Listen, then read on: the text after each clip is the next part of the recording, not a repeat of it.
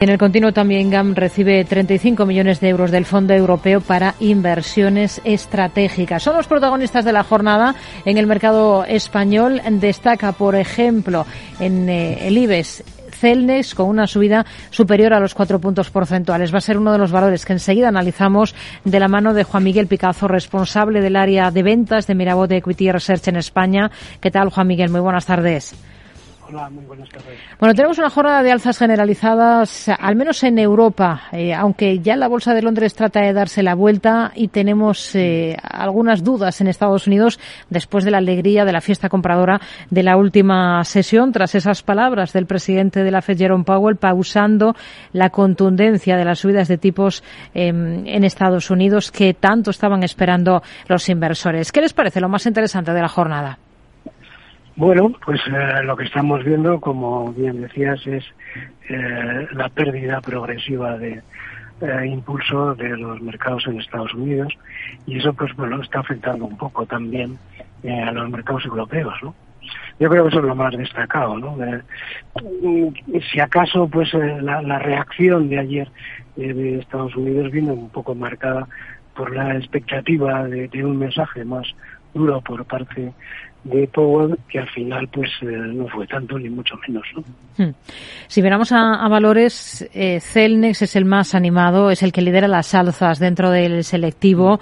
Em, hemos conocido que su rival American Towers ha anunciado que se suma a la estrategia de la española y que frena la carrera compradora de, de Torres. También hemos sabido que JP Morgan ha aflorado un 5% en la española en Celnex. ¿Qué visión tienen ustedes ahora mismo para el valor? Bueno, vamos a ver. Eh, la verdad es que eh, eh, igual que American Tower, lo que lo que están descontando es que tampoco hay muchas operaciones, por lo menos de tamaño, ¿eh? donde invertir.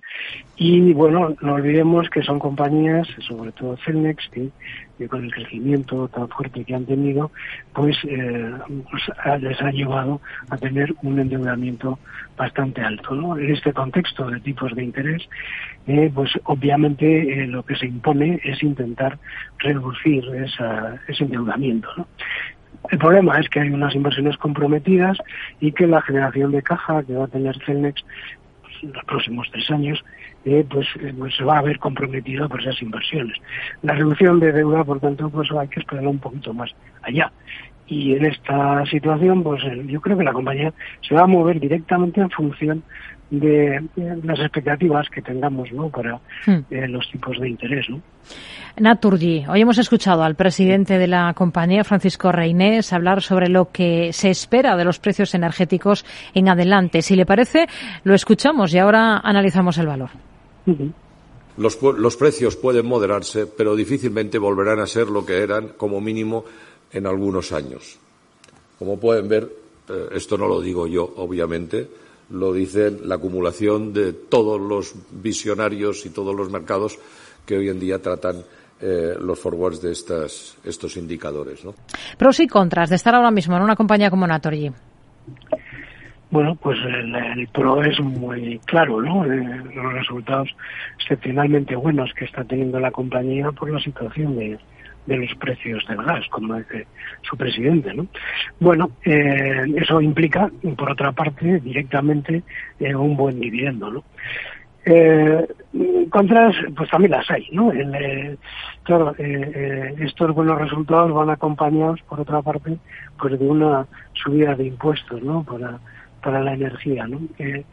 y por otra parte, pues, pues yo creo que, que Naturgy está en un momento un poco eh, de duda, ¿no?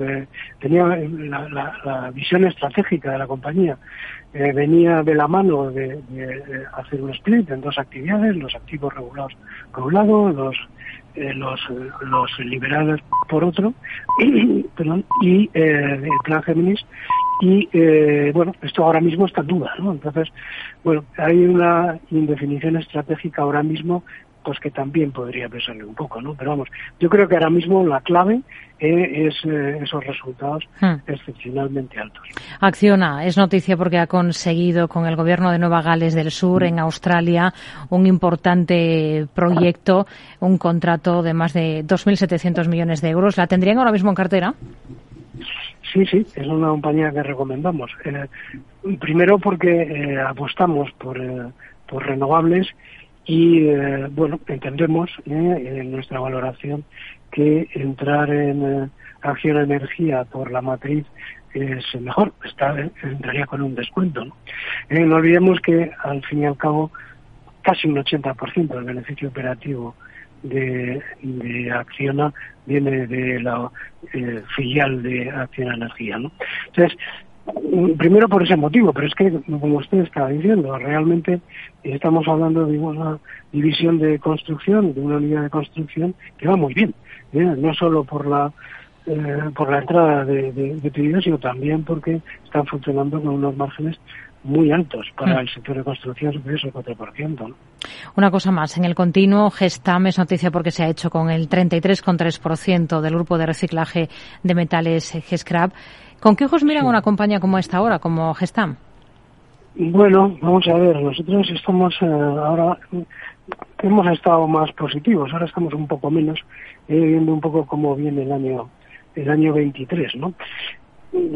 Pensábamos de hecho que el, iba, el 23 iba a ser un poco más fácil que el 22 y la verdad es que en este contexto de desaceleración el, eh, el, buen comportamiento que ha tenido el Gestamp eh, en, cuanto a márgenes, eh, al haber conseguido transmitir los costes a sus clientes, pues en un entorno de, de desaceleración económica y además con una caída en los precios del acero, pues eso le va a ser difícil eh, trasladar eh, más costes eh, a los clientes para el año que viene, fundamentalmente en los laborales, ¿no? O sea que digamos que va a ser un año complicado todavía, pero seguimos teniendo una opinión positiva. Hmm. Juan Miguel Picazo, responsable del área de ventas de Mirabot Equity Research en España. Gracias por analizar todas estas compañías que hoy destacan en el mercado español con nosotros, el mercado abierto. Muy buenas tardes. Muy buenas tardes, adiós.